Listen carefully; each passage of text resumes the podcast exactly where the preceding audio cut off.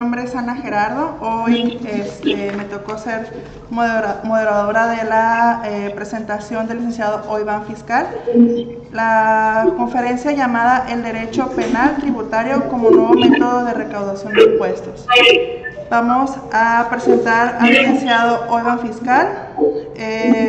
Su semblanza curricular, él es contador público por la Escuela de Contabilidad y Administración de Mazclán por la Universidad Autónoma de Sinaloa y abogado por el Instituto Tecnológico Superior de Sinaloa AC.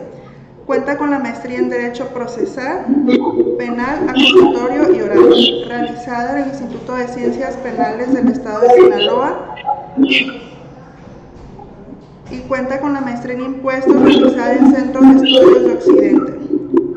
Cuenta con diversos diplomas y cursos en Derecho de Amparo Constitucional, Defensa Fiscal, Defensa Penal Tributaria, Derecho Penal, Derechos de Propiedad Industrial, Derechos de Marcas y de Autor, Derecho Laboral en actualizaciones fiscales, en obligaciones fiscales de personas físicas y morales, en cálculos de impuestos, en defensa del contribuyente, en derechos humanos en, en Derecho Corporativo, Derecho de Seguridad Social, impartidos por diversas instituciones.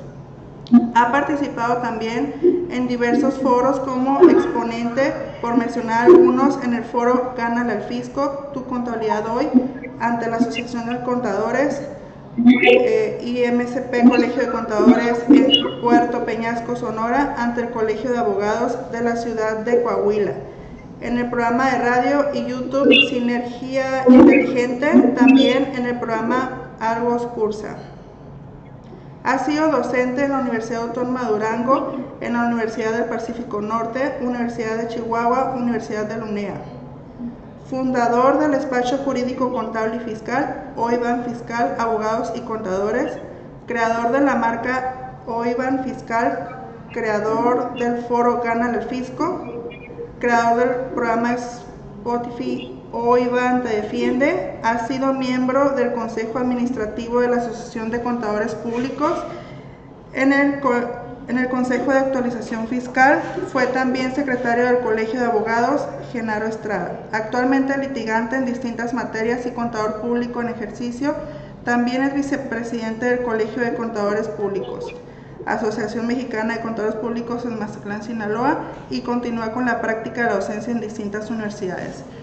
Vamos a, dar inicio este, con el licenciado Iván. Puede empezar con la presentación, por favor, y bienvenido a nuestro Congreso de Universidad Autónoma de Durango, licenciado.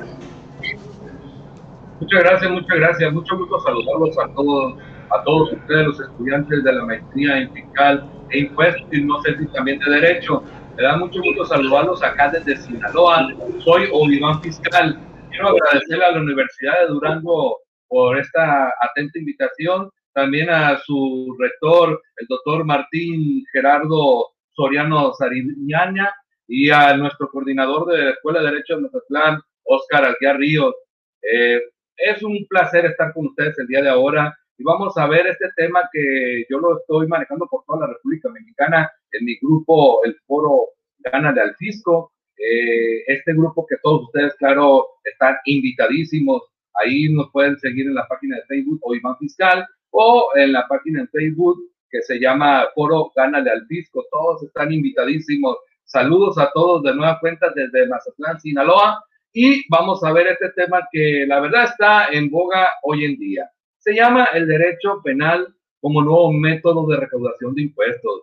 Su servidor es penalista tributario eh, y pues eh, es, en la práctica es contador y en la práctica también es litigante de varias materias y pues estamos muy curtidos con las experiencias que están viviendo hoy día a día las autoridades fiscales con tal de recaudar impuestos. Muy bien, señores, ellos vienen a recaudar impuestos y nosotros a defendernos. Ese es el juego. Señores, vamos a ver un manual de, defensa penal tributaria. Señores, esta la defensa penal tributaria, pues puede ser tan facilito como hacer un cafecito, señores. Bienvenidos y hay que ganarle al fisco, señores. Hoy van fiscal, mi despacho contable, saludos a todos. Eh, señores, tenemos una problemática actual.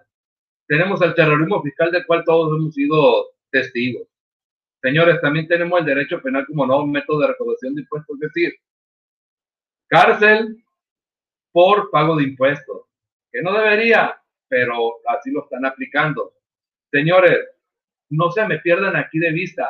Hay delitos que son de prisión preventiva oficiosa, están contemplados en el 19 constitucional, pero hay delitos que son, eh, que, que, tienen, que pueden causar alternativas de salir a, que no tienen prisión preventiva oficiosa. El detalle aquí, vamos a descubrir con el final de esta plática, vamos a descubrir que las autoridades fiscales en materia penal tributaria nos tienen un regalito cuando ya nos tengan enfrente después de control.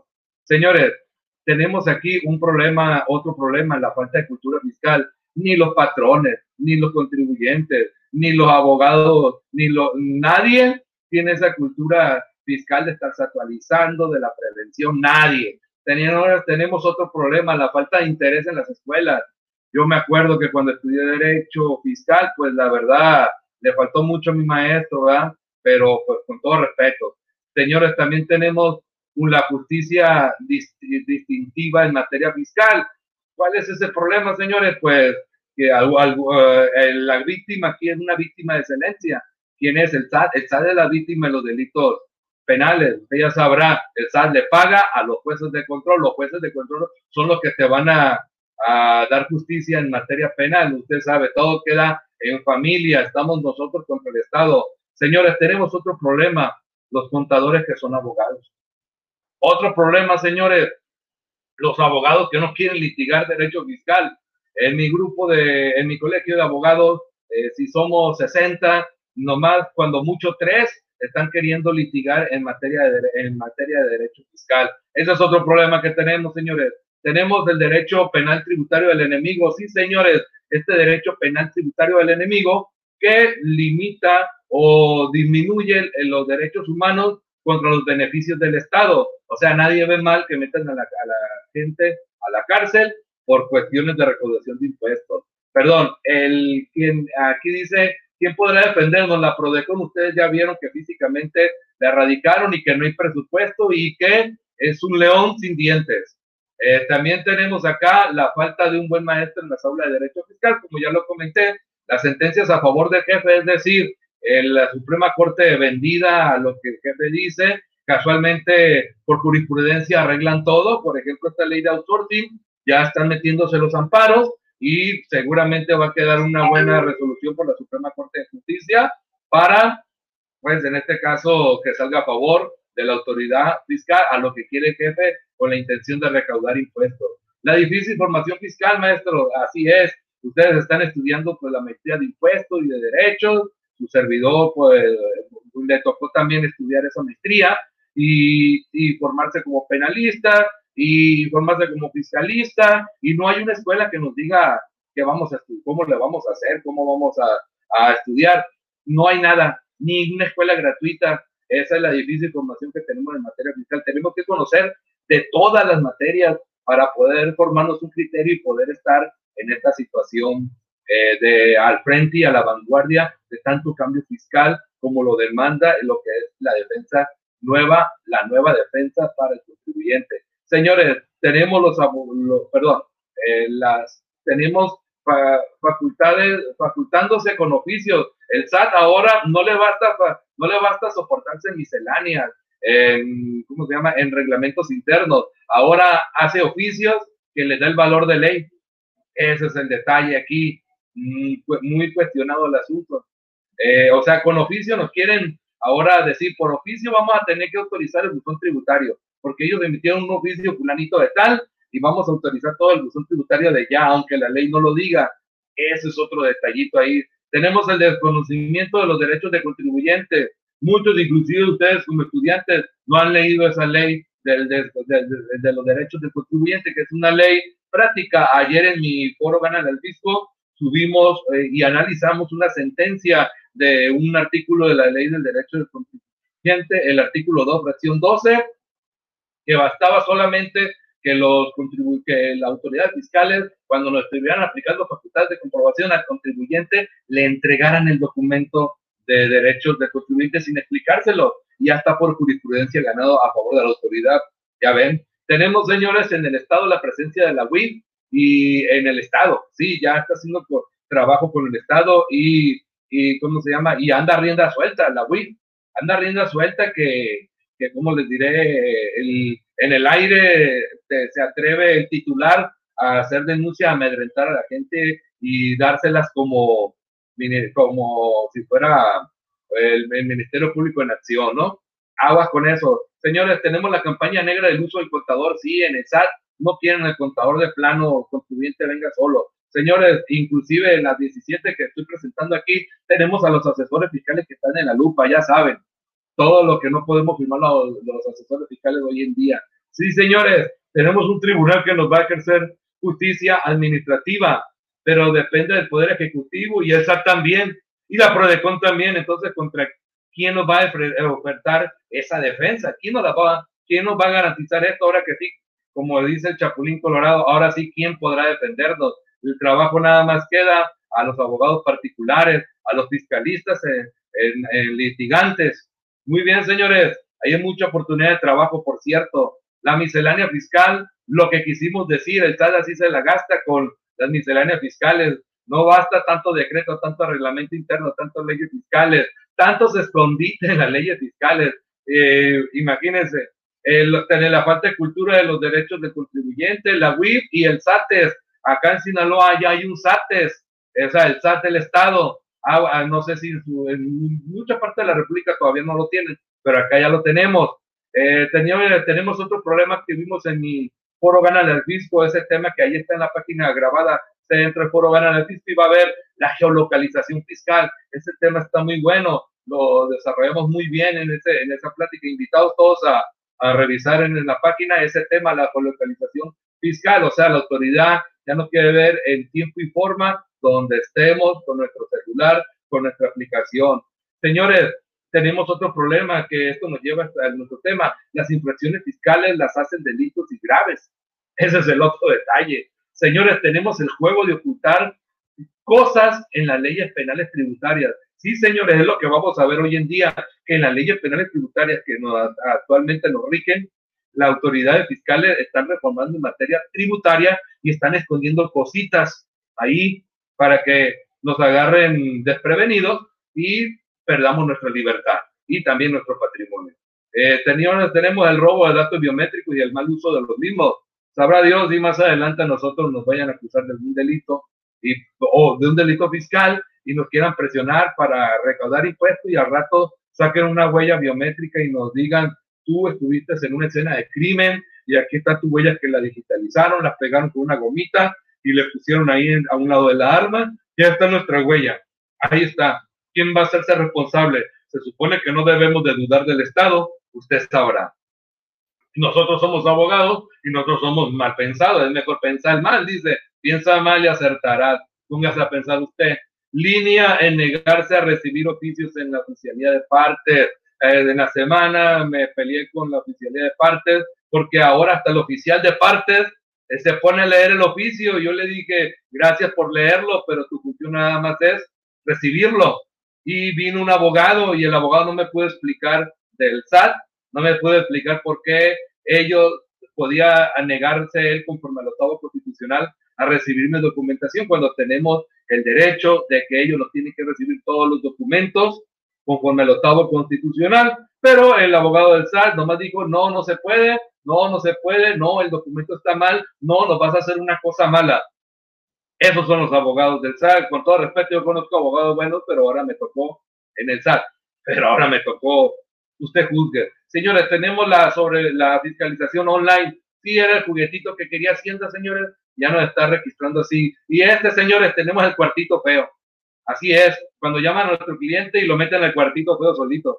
Y le dicen, aquí viene el verdugo, aquí viene el, el presidente de auditores, el, el de jurídico, el de la ayuda al contribuyente, el auditor que te está haciendo la auditoría, te está revisando y en esta pantalla puedes ver y, te, y todo esto nos debes. O, o te corriges o hay auditoría y esa auditoría después te lleva a un delito. Ese es el cuartito feo, señores. La nueva defensa fiscal ya cambió, señores, ya. Antes los fiscalistas, los fiscalistas eran, eran de, de forma, pero ya con el buzón tributario todo esto ya va a cambiar, así que tenemos que tener un nuevo enfoque.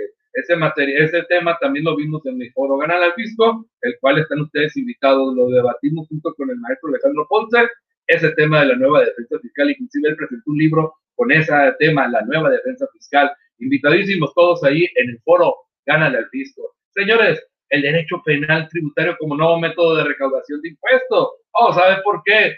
Pues el derecho penal, señores, es la rama del derecho que se encarga de normar y concebir las capacidades punitivas, es decir, el castigo a las, a las conductas que en un momento se consideran delitos por la ley.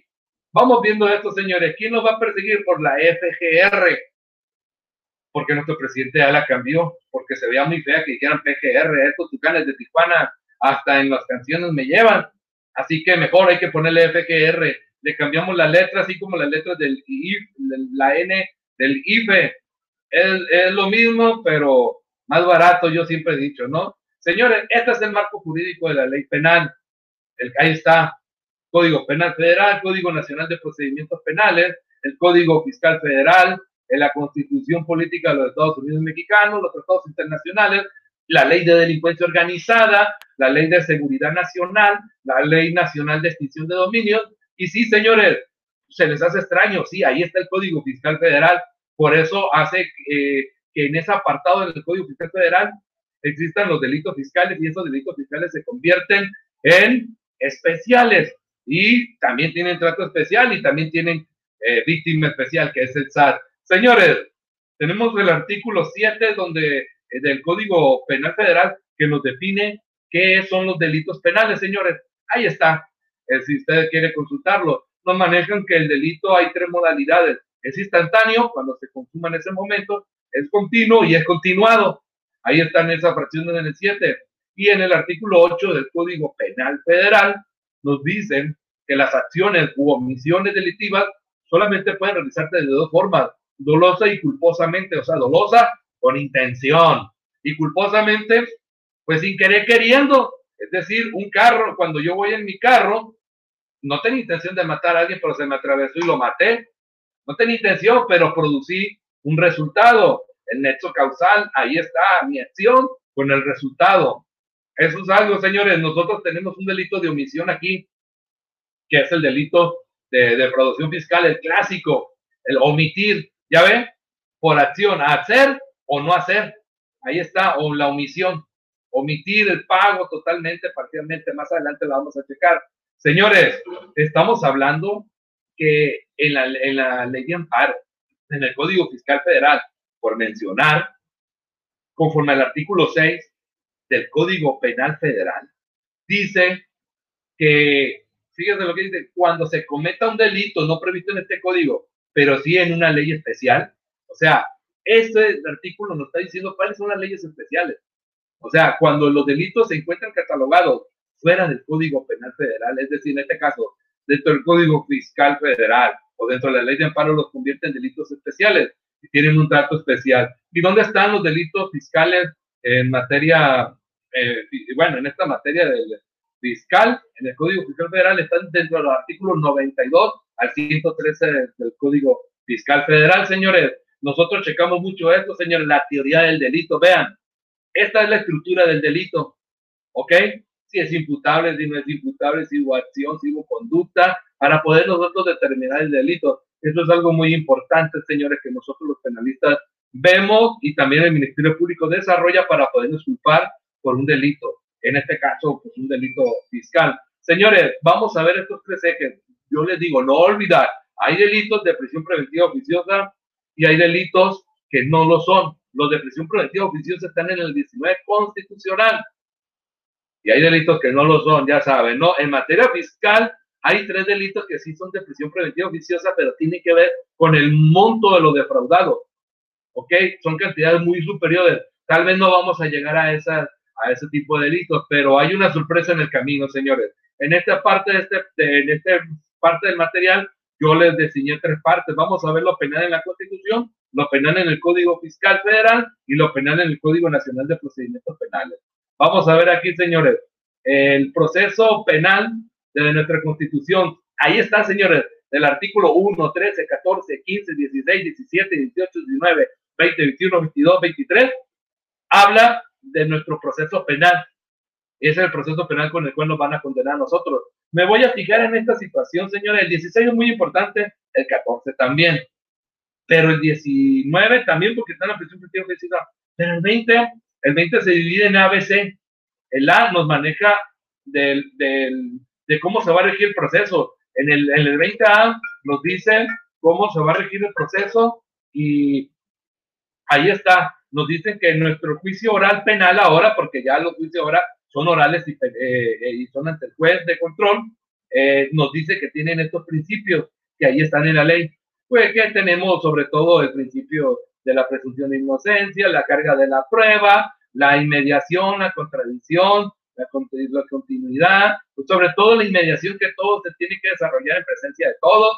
Entonces, eh, hay que revisar estos principios que rigen en el artículo 20, el inciso A. En el 20, ahí están, ahí está el 20A, lo que dice, el proceso penal tendrá por objeto el esclarecimiento de los derechos, toda audiencia se resolverá en presencia del juez, ahí está lo que, está de, lo que estaba explicando ahorita. Muy bien, el inciso B, señores, nos da los derechos a toda la persona imputada, o sea, si nosotros vamos a ser delincuentes fiscales, o en potencia lo somos, en potencia todos somos delincuentes fiscales, ahí está, señores. Esos son los derechos de nosotros, de las personas imputadas. En este nuevo proceso penal nos van a llamar a nosotros imputados. Y ahí están los derechos a declarar, a guardar silencio, a que se me informe todo mi proceso, a que se le, me reciban testigos, a ser juzgado en audiencia pública por un juez, en delincuencia organizada las actuaciones realizadas en la fase de investigación van a tener valor probatorio, nos están diciendo le serán facilitados todos los medios que solicite para la defensa, será juzgado antes de cuatro meses, tendrá derecho a una defensa adecuada, o sea, nos van a poner un abogado de oficio. Cuidado con los abogados de oficio, en ningún caso podrá prolongarse prisión más de la pena. Esos son los delitos, los derechos que tenemos nosotros los imputados. En potencia, hay que leerlo porque, como les digo, en potencia estamos, les recuerdo, estamos en el 20 del constitucional, que se divide en A, B, C, y estamos en el C, los derechos de la víctima y el ofendido. Aquí están, esos son para el SAT, señores. Ahí está, si usted quiere revisar cuáles son los derechos que tiene la víctima, ahí va a poder encontrar. Y sí, señores, entablé este artículo el 21 porque este es donde le da el monopolio al Ministerio Público para perseguir el delito sea, nosotros no lo podemos perseguir, el Ministerio Público sí.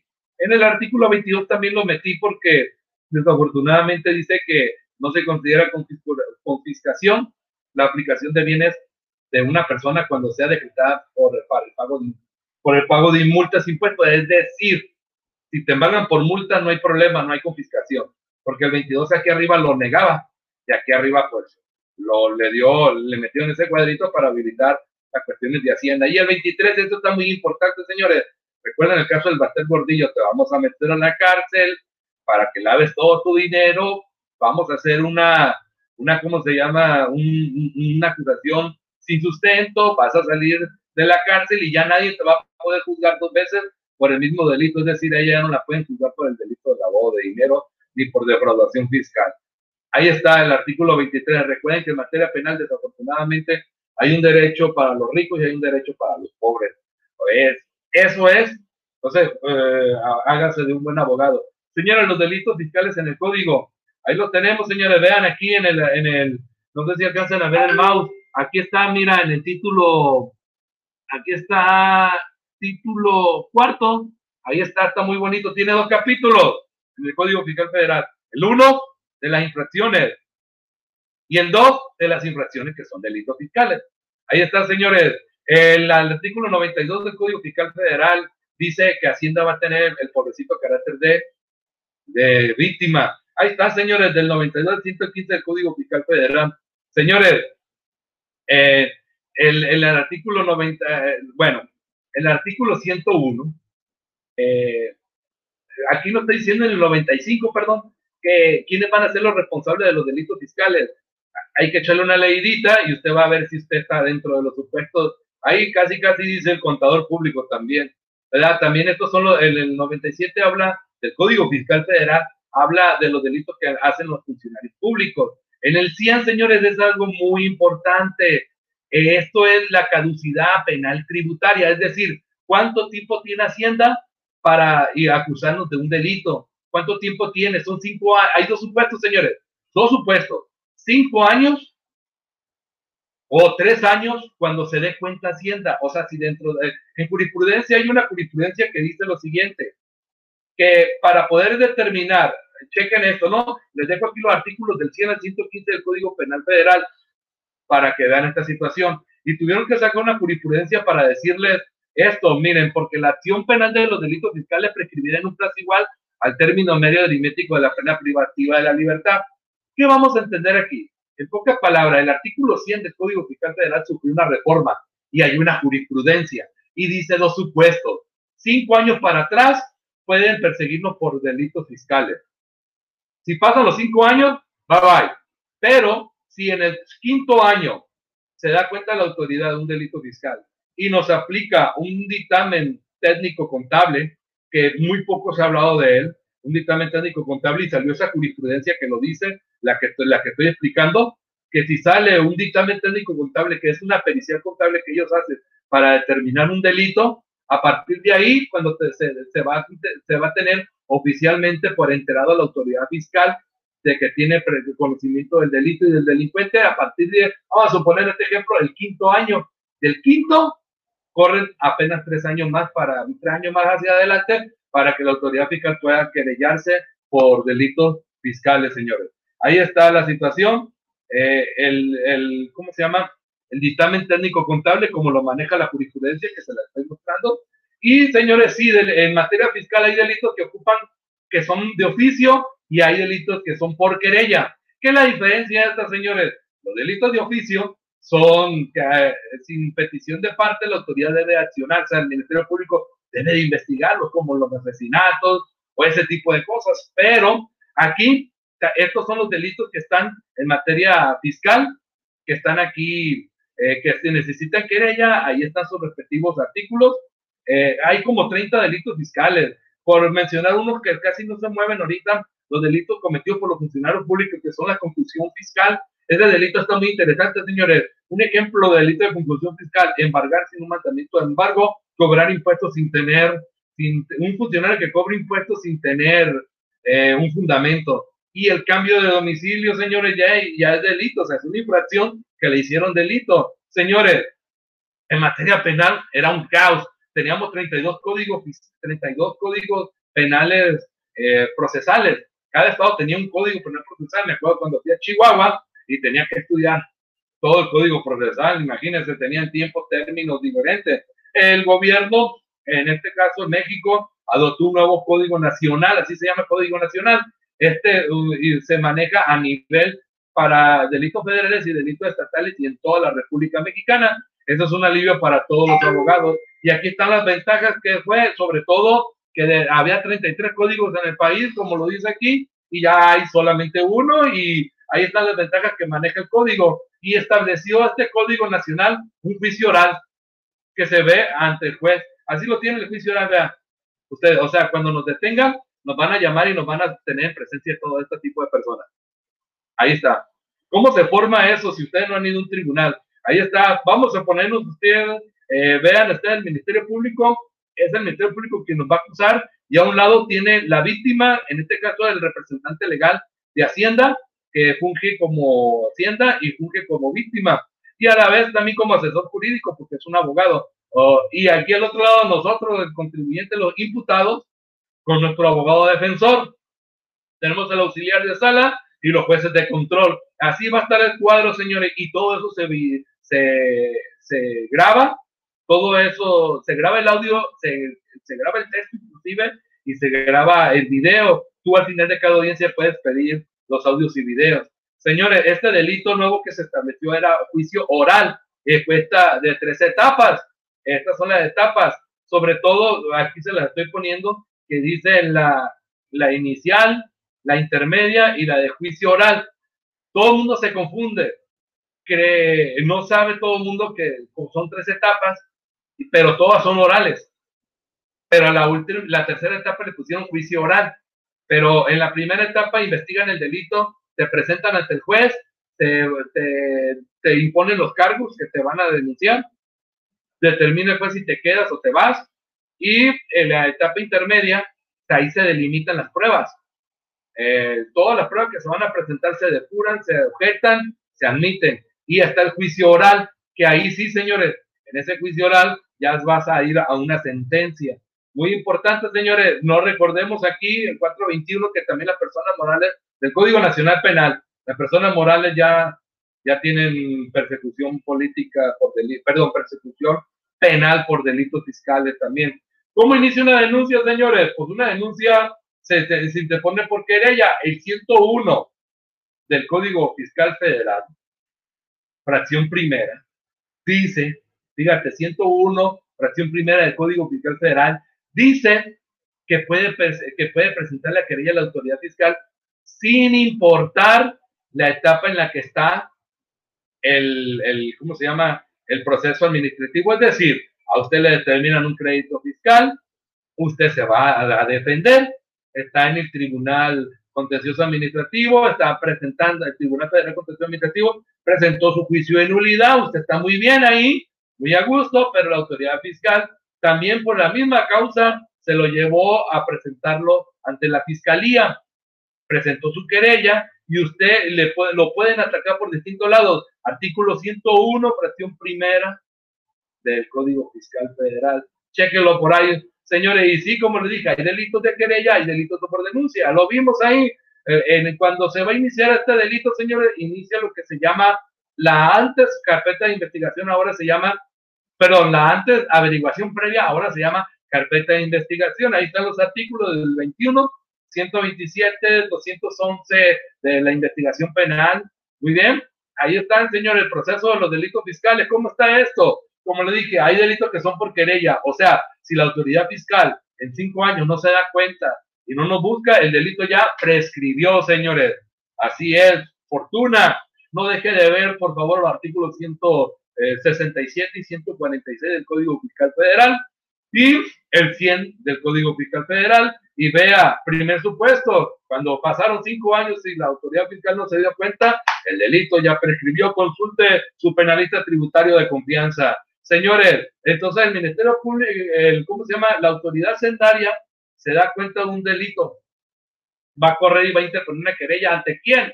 Ahí está, señores, la unidad especializada de investigación de delitos fiscales y financieros.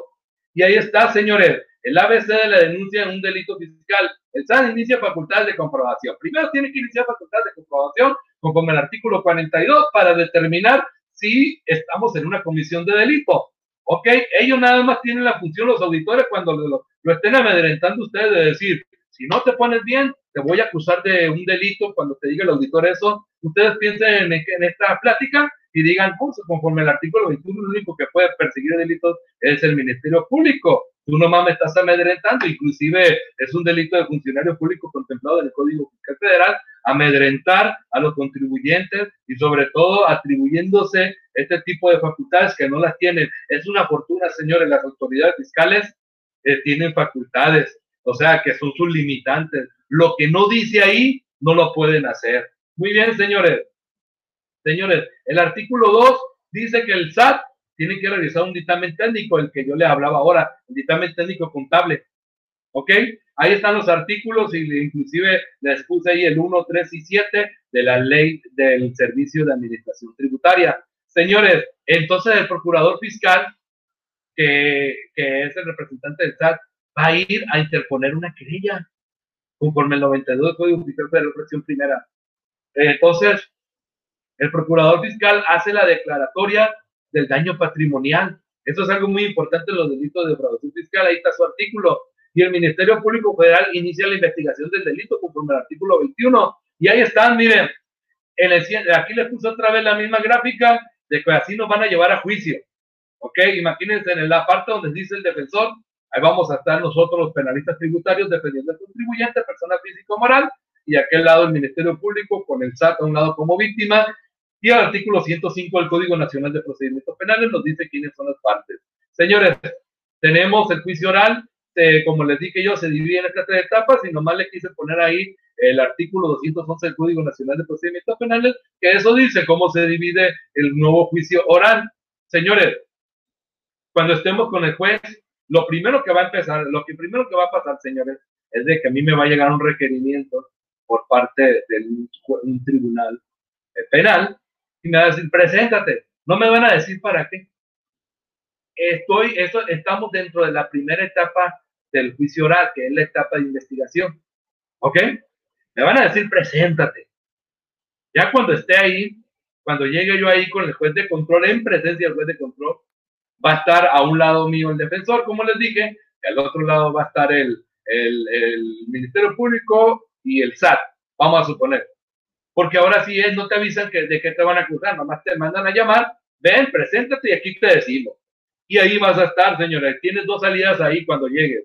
Una para la cárcel, otra para afuera. O sea que ahí tienes dos salidas porque inclusive las salas penales tienen ya seguridades. ¿Ok? Tú llegas con el juez y en el juez, cuando ya te manda a llamar, te dice, señor, ponga atención, eh, usted fulanito de tal, no, sí, yo soy fulanito de tal. Eh, mire, ya que se presentan todos con el juez, el Ministerio Público de ahí realiza un acto que se llama formular imputación, que ahí está lo que le estoy explicando en esta gráfica, con, con el 309 el 310. ¿Qué hace el Ministerio Público? Nos va a informar en presencia del juez, en presencia de todo, que yo estoy siendo investigado por un delito fiscal. O sea, me va a comunicar formalmente, usted, señor, está siendo investigado por un delito fiscal. ¿Ok? Dentro de esta audiencia, señores, yo tengo que, me tienen que aplicar una medida mm, cautelar. Las medidas cautelares son para asegurar mi presencia en el juicio. Entonces, por eso les puse que el problema viene aquí, señores, en los delitos fiscales. Ya me van a tener ahí el Ministerio Público, si bien es cierto, el delito fiscal no es de prisión preventiva oficiosa, pero aquí tenemos el problema, señores, que tenemos una medida cautelar, las medidas cautelares que están contempladas en el 155, ahí está, como les dije, son para asegurar nuestra presencia en el juez. Hay cerca de 15, de, de 14 medidas preventivas, las cuales, medidas cautelares, pero 14 medidas que me pueden aplicar a mí como, como posible imputado en el delito de defraudación fiscal. Y ah, ya, llámese, ahí está, y vean, ahí está la primera y la segunda, todas las, todas las medidas cautelares. ¿Y qué creen? El SAT prefiere la número decimocuarta. ¿Y cómo me la va a aplicar? ¿Y cómo, y cómo me la va me la, y cómo me la va a aplicar la autoridad? Esto, señores, es el truco de la autoridad. El 18 dice, el 18 constitucional dice que solo por delito que merezca pena privativa de libertad habrá lugar a prisión preventiva. ¿Ok? ¿Y qué creen, señores? En el artículo 19 dice cuáles son los delitos que el juez de oficio casi, casi, aquí como dice, usted lo checa, va a poner, va a poder poner, eh, ¿cómo se llama? Medidas cautelares. O sea, que el, Ministerio Público solo podrá solicitar a juez prisión preventiva cuando otra medida cautelar no sea suficiente. El Ministerio Público va a buscar que nuestro cliente se quede, se quede, aunque el delito no sea de prisión preventiva oficiosa, pero ocupaban una ayudadita. Y en el 19 constitucional encontramos esta cosa escondida en materia penal. ¿Ok? Fíjate lo que dice aquí, el juez ordenará prisión preventiva oficiosamente. Y aquí está, ya señores, fíjate todos los delitos que dice, en los casos de delincuencia organizada, homicidio, eh, en este tipo de delitos va a haber prisión preventiva oficiosa. Y así como los delitos graves que determine la ley en contra de la seguridad de la nación. Ojo, ojo aquí, como los delitos que determine la ley en contra de la seguridad de la nación. Y si nos vamos, señores, a esta ley, aquí yo les estoy diciendo a ustedes que encontramos lo escondido, lo malo, lo malo de esta ley penal tributaria. el juez dice, el juez en el artículo 177 del Código Nacional de Procedimientos Penales dice que el juez de control en el ámbito de su competencia ordenará prisión preventiva oficiosamente en los casos de que de delitos de la ley contra la seguridad de la nación. Y si me voy a la ley de la seguridad de la nación, en su artículo 5, para este efecto de la presente ley son amenaza a la seguridad nacional, vámonos a la fracción octava. ¿Qué dice la octava? Actos ilícitos en contra del fisco federal. ¿Cómo la ven ustedes? Está escondida, está escondida esta situación. Entonces, aquí es donde su servidor dice que el derecho penal tributario es el nuevo método de recaudación de impuestos. Libertad contra recaudación de impuestos. Muchas gracias, señores. Eh, maestra Gerardo. Muchas gracias, muchas gracias, señores, muchas gracias. Esto ha sido mi participación, he estado muy contento con ustedes. Si ustedes tienen dudas, adelante, señores. Muchas gracias, licenciado Iván. Eh, vamos a esperar a ver si formula alguien de nuestros asistentes alguna pregunta. Vamos el tiempo, ¿verdad, maestra? Teníamos una hora, ¿verdad? Menos de 40, 45 Sí, casi. casi, casi ya. Eh, creo que va a ser ahorita lo que es el, eh, la ceremonia de clausura. Entonces ya va a dar finalizado este congreso. Creo que no hay ninguna pregunta. Eh, hay, hay, dice un chico, no hay dudas, puesto que ya estuve en una conferencia que ya fue impartida. Eh, muy completa y clara la información de Marlene. Ruth Aguascalientes. Ruth Salmerón de Aguascalientes me comenta, una vez que te detienen solo pagando puedes salir o de todos modos tienes que cumplir con la pena de cárcel. Mira, tenemos que pelear muy bien porque la autoridad fiscal va a buscar aplicar la medida de prisión preventiva de la, la que te Entonces, eh, eh, ellos van a querer que tú pagues la el, el, delito, pagues el daño. Pero nosotros como abogados te podemos ofertar una defensa en el, en el momento de decir, señores, esta, esta persona, como les dije, la medida cautelar es para asegurar tu presencia en el juicio. Pero tú vas a alegar y vas a decir, señores, esta persona, mi, mi defendido, mi imputado, pues, esta persona no es un riesgo para la autoridad, no se va a sustraer a la acción de la justicia. Mire, él vive aquí, toda su vida ha vivido aquí, su esposa trabaja aquí, tiene un domicilio aquí. Es mentira lo que dice la autoridad fiscal, que él tiene otros domicilios, que tiene otras cuentas bancarias, que tiene visa, que se puede sustraer a la acción de la justicia. Es mentira lo que la autoridad dice. Tú le tienes que decir al juez de control, mire juez, esta persona tiene que, tiene que, no es un peligro, no es un peligro y, entonces para que se sustraiga la acción de la justicia. El Ministerio Público a toda costa, conforme al 177 del Código Penal Nacional, el Código Penal Nacional, va a querer a toda costa dejarte como prisión preventiva necesaria. Fíjate lo que te digo, es prisión preventiva necesaria, te va a querer dejar ahí. Pero ese va a ser el problema, que tú te tienes que defender y claro que la autoridad fiscal, hay veces en estos juicios, realmente en la práctica la ley es una cosa, los derechos humanos un bonito poema, pero en la práctica nosotros los abogados siempre decimos que hay línea si yo me topé en línea con el SAT de que no te están recibiendo oficios, ahora imagínate en los tribunales penales en los cuales hay línea de que tienen que recaudar impuestos con este nuevo método, los tienen que recaudar y como yo te expliqué ahorita en la mañana, ahorita al inicio de mi plática, estamos sometidos al derecho penal tributario del enemigo, en el cual se ven disminuidos nuestros derechos humanos contra la recaudación de impuestos. Nadie lo ve mal ni la Suprema, ni nadie. Así que tenemos que hacer una muy buena defensa para ver si, aunque no garantices, puedas estar en libertad y seguir tu proceso en libertad. Gracias. Dice Wendy Nevares, muy completa la presentación, muchas gracias. Ruth Salmerón, gracias por la, por la respuesta, le comenta, espero nunca utilizar sus servicios ni mis clientes, qué miedo, pero en caso de que sí, lo busco. Esmeralda, muy interesante. Esmeralda dice muy interesante, lástima que no logré oír toda la presentación. Esmeralda creo que quedan grabadas en la plataforma creo que eh, puede checar a ver si se puede nuevamente ver la presentación. Y pues parece que ya nadie tiene ninguna pregunta. Todos comentan que estuvo muy completa su presentación, licenciado.